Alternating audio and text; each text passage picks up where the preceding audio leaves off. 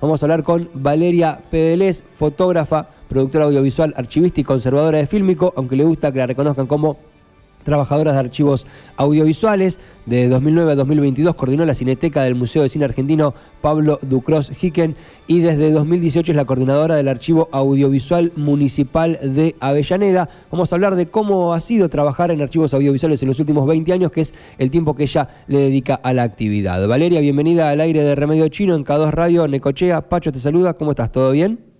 Hola, ¿cómo están? Muy bien, muy bien contenta de que recuerden este día y que y que se haga visible el patrimonio audiovisual. Es súper importante, es nuestra historia. Vamos a hablar un poco acerca de eso.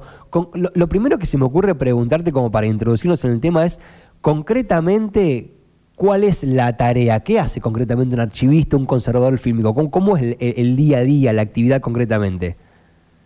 Mira, nosotros somos profesionales que recolectamos, gestionamos y específicamente lo hacemos para facilitar y garantizar el acceso de los documentos audiovisuales. Nuestro trabajo consiste en hacer un diagnóstico de, una colección o de un fondo. Eh, apoyamos el proceso de transferencia documental. Eh, eh, hoy, hoy para facilitarlo y que vos puedas entrar a una base de datos y consultar, eh, armamos ese, ese, ese mecanismo, ese flujo de trabajo, hacer una transferencia documental para, digital, para digitalizarla, con procesos básicos de preservación del documento, gestionamos los lugares aptos para la guarda de los mismos, porque esto tiene que tener, eh, eh, las películas tienen una vida finita, entonces cuanto mejor las preservemos, más nos van a durar clasificamos la entrada y la salida de, estos documentos a las diferentes instituciones, eh, armamos las bases de datos, no solo tenemos la responsabilidad del almacenamiento y el resguardo de los documentos, sino que principalmente tenemos que facilitar el acceso, porque si no el archivo no tiene razón de ser. Eh, nuestro, norte, nuestro norte como archivista hay como una nueva generación de antes era archivar y guardar, ahora es archivar y abrir y que el público en general tenga acceso a todo ese material. Más o menos es eso. Bien, me interesa esto de la digitalización que comentaste, ¿no? Me imagino que no debe ser sencillo tomar las cintas originales, así como la cinta de cine, de peli, ¿no? Y transformar eso en un documento digital. Es un proceso muy complejo, depende de muchas variables. ¿Cómo funciona? Principalmente depende de políticas de Estado que quieran hacerlo, porque no es económico hacerlo. Así que fundamentalmente las políticas de Estado que apunten a que la preservación de, estos materiales y el acceso al público sea viable eh, es fundamental. Yo creo que después de, que de que Prisma de la TV pública dio ese salto tan tan importante en los archivos audiovisuales, mm. hay como otro tipo de conciencia. Pero bueno, la verdad es que es muy costoso. Eh, es muy costoso, por ejemplo, hablando de fílmico específicamente, es muy costoso hacer una, una, digitalización. Pero hay maneras eh, caseras. Nosotros lo que hacemos, por ejemplo, es cada vez que revisamos una película, porque hacemos conservación, yo estoy trabajando ahora en el Archivo Audiovisual Municipal de Avellaneda, y específicamente con un fondo que es precioso, que es el de Leonardo Fabio, eh, porque ahí está el museo.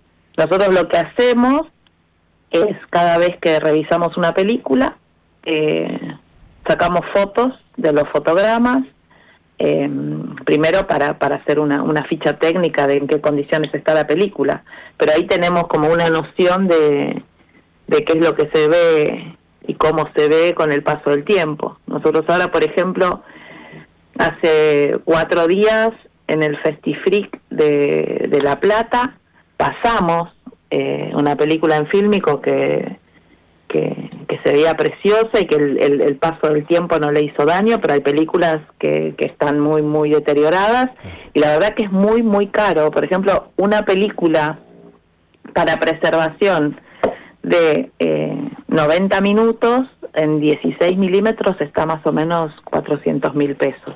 Mm, es un numerito. Una película. claro, eh, Imagínate que en nuestro fondo tenemos casi 350, es como... es una fortuna. mucho, mucho dinero. Pero por otro lado, están también los tapes. Nosotros tenemos todos los formatos.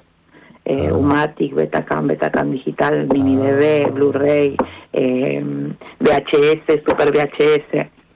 Eso también, a ver, nosotros tenemos para digitalizarlo, lo estamos digitalizando, pero también eh, ya hay formatos que no tenemos caseteras. Para nosotros la casetera es como el bien más preciado. Buscamos caseteras por todos lados, eh, porque la verdad es que no, si no ese material no se puede ver.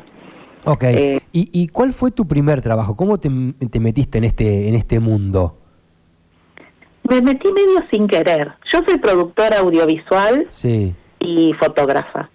Instintivamente, al producir eh, archivo, porque la verdad que eh, fotografiaba mucho, muchas situaciones cotidianas, barrios, ventanas, era como, tenía como una, y al ser productora, que todo es como muy prolijo, rendir cuentas, tengo como un toque que, que, hace que sea como muy ordenada con, con mis Claro, con mis es, archivos. es una tarea para gente que tiene sus trastornos obsesivos compulsivos bien arraigados, ¿no?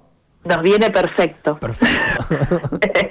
no, pero bueno, nada, después tenés que aprender un montón de, de, normas, porque se rigen de normas para poder, para que los archivos puedan conversar entre sí, tenemos que tener todos como el mismo, las mismas normas. Okay. Eh, la verdad que aprendí muchísimo, empecé a trabajar en el Museo del Cine como productora audiovisual y después en el año 2012 entré como coordinadora de gestión de colecciones y me agarró en el medio de esa de ese nombramiento mío la mudanza del Museo del Cine, mm. una de las tantas que tuvo. Entonces tuve como que aprender de golpe reglas para poder mudar 65 mil latas de película, mm. videos y equipos eh, y, y, y, mudarlos a un nuevo a un nuevo edificio con nuevos depósitos. Entonces como que me empecé a empapar de lo que era el archivo como para que esa mudanza sea definitiva ordenada y que todos pudiéramos tener acceso a todo ese material así que mi primer trabajo fue encarar eh, una mudanza y, y hacerla con una visión de archivo para que después todo se pueda encontrar. Ah, tranqui, tranquilísimo la tarea. eh, y bueno, nada, la verdad que de, todos los trabajos son lindos porque cuando los encarás, pero el que más a mí me movilizó y que tiene que ver con, eh, con lo ideológico es el, el, el Fondo Leonardo Fabio. Eso, lo que estás haciendo ahora, digamos, de, de todas lo las que tareas. estoy haciendo desde el 2018. Digamos, de todas las tareas que te ha tocado hacer desde que comenzaste con esta actividad hasta ahora, lo que más te ha movilizado es lo que estás haciendo ahora desde el 2018 con el Museo Leonardo Fabio. Sí, sí, porque eh, cuando admirás mucho a alguien y empezás como a trabajar sobre su, su patrimonio, es como muy muy fuerte porque aparte de que lo haces porque te gusta tu trabajo, cuando admiras a la persona que estás eh, que estás eh, con la que estás eh, trabajando es como es como muy muy muy fuerte. La, la palabra es fue fuerte en, encarar el trabajo con Leonardo Fabio. Entiendo. Entiendo, buenísimo. Y bueno, y para la gente que nos está escuchando que por ahí no tenía idea de estas cuestiones eh, y les interesa a dónde se estudia, cómo se tendrían que formar, cómo, cómo alguien que se quiere empezar a desarrollar esta actividad, cómo, ¿por dónde tendría que empezar? Por estudiar archivo. archivo. Eh, hay, eh, yo hice la diplomatura en DIPRA, que la verdad que es como nosotros como trabajadores de archivo, a mí me gusta presentarme como trabajadora de archivo porque mis compañeros y yo no somos universitarios del archivo, sino que somos idóneos y nos diplomamos, eh, hicimos la diplomatura porque al estar tanto tiempo trabajando con archivos, empezar una carrera de cero no era como la, la opción. Eh, y nos dimos cuenta que en nuestras carreras, yo estudié producción de cine y televisión, mis compañeros estudiaron eh, conservación, no nos enseñaron archivo. Okay. Entonces, a mí, a mí en producción jamás me, me, me en un presupuesto me enseñaron eh, eh, sacar un porcentaje para material de archivo. Cuando empezaste a trabajar en los archivos te das cuenta que hay como una falencia de enseñanza en las otras carreras que tenían que ver con el cine Justamente vos vas a, hacer una película de los años 50 y necesitas material de archivo de un programa de televisión de los años 50 para dar contexto en una escena a, niños mirando la tele. No, no, no, no nos hacían presupuestar comprar material de archivo. Te quiero decir, el archivo siempre fue como algo que estaba como relegado. Entiendo. Y a mí me, pasó a mí y lo hablé con todos mis compañeros que venimos del palo del cine y a ninguno nos habían enseñado a presupuestar, ni siquiera te digo a investigar sobre archivos, a presupuestar. Igual creo que ahora hay como una conciencia de, del archivo. Eh, hay un montón de lugares donde se puede estudiar, en la, la, carrera de La Plata es buenísima, hay unos archivistas increíbles, eh, pero la verdad que es, es apasionante. Bien, bien, se nota. Valeria, muchísimas gracias por esta conversación. La verdad que es un mundo del, que no teníamos ni idea y nos reinteresa. Justo estábamos con, eh, jugando con los 25 años de la radio. El próximo lunes se festejan.